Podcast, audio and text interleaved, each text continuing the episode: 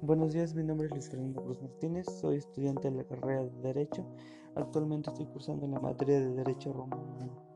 Lo que pretendo en este podcast es dar a conocer acerca de mi cuadro comparativo que trata acerca de la adopción y la drogación. Para empezar hablaremos de la adopción.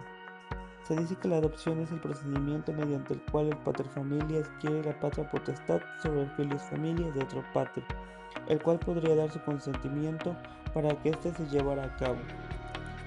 Además, este era un acto de menor repercusión que la drogación, motivo por el cual no intervenían los pontífices ni los comicios por curias, aunque no dejaba de entrañar riesgos para el adoptado. Originalmente la adopción se llevaba a cabo mediante tres ventas ficticias de la persona que se daba en adopción. Se dice que el paterfamilia que vendía tres veces a sus hijos perdía automáticamente la patria potestad sobre él. Además, una vez realizadas estas ventas ficticias, el adoptante reclamaba ante el pretor el derecho de ejercer la patria potestad sobre el adoptado.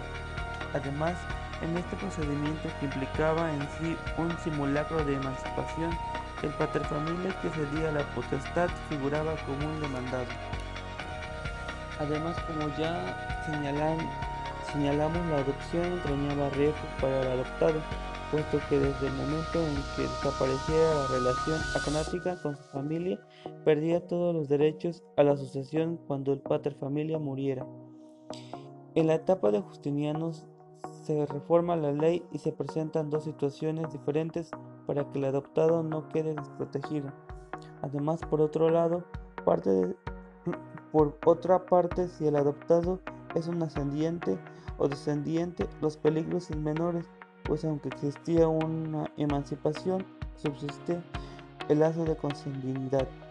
También se dice que la legislación justiniana señala que el adoptante tenía que tener mínimo 18 años que el adoptado. Por otra parte, comparando con la drogación, se dice que esta es la forma más antigua de adoptar en Roma.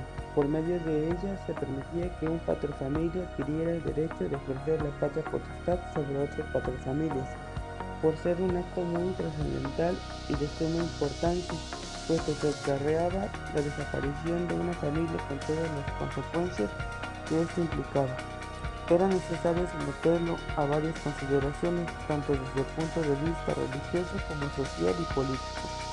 Desde la perspectiva religiosa se debía notificar la decisión de la futura drogación a los pontífices para que estos la aprobaran ya que la consecuencia inmediata era la desaparición de un culto familiar determinado.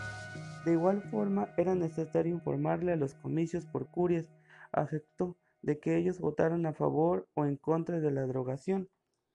El magistrado que presidía el comicio dirigía tres rogaciones al futuro drogado, a fin de que éste recapacitara sobre el hecho si éste insistía, se procedía a la votación.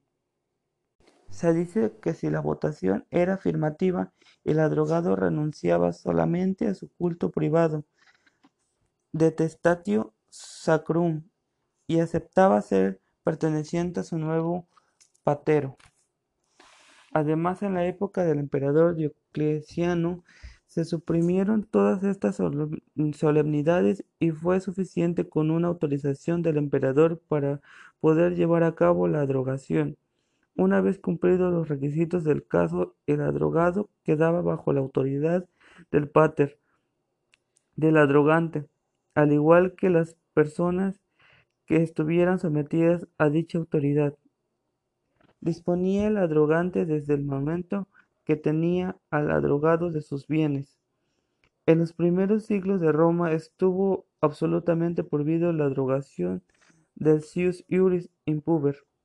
Se dice que a partir del emperador Antonio el Piedoso sí fue posible llevar a cabo este tipo de drogaciones, pero con características especiales.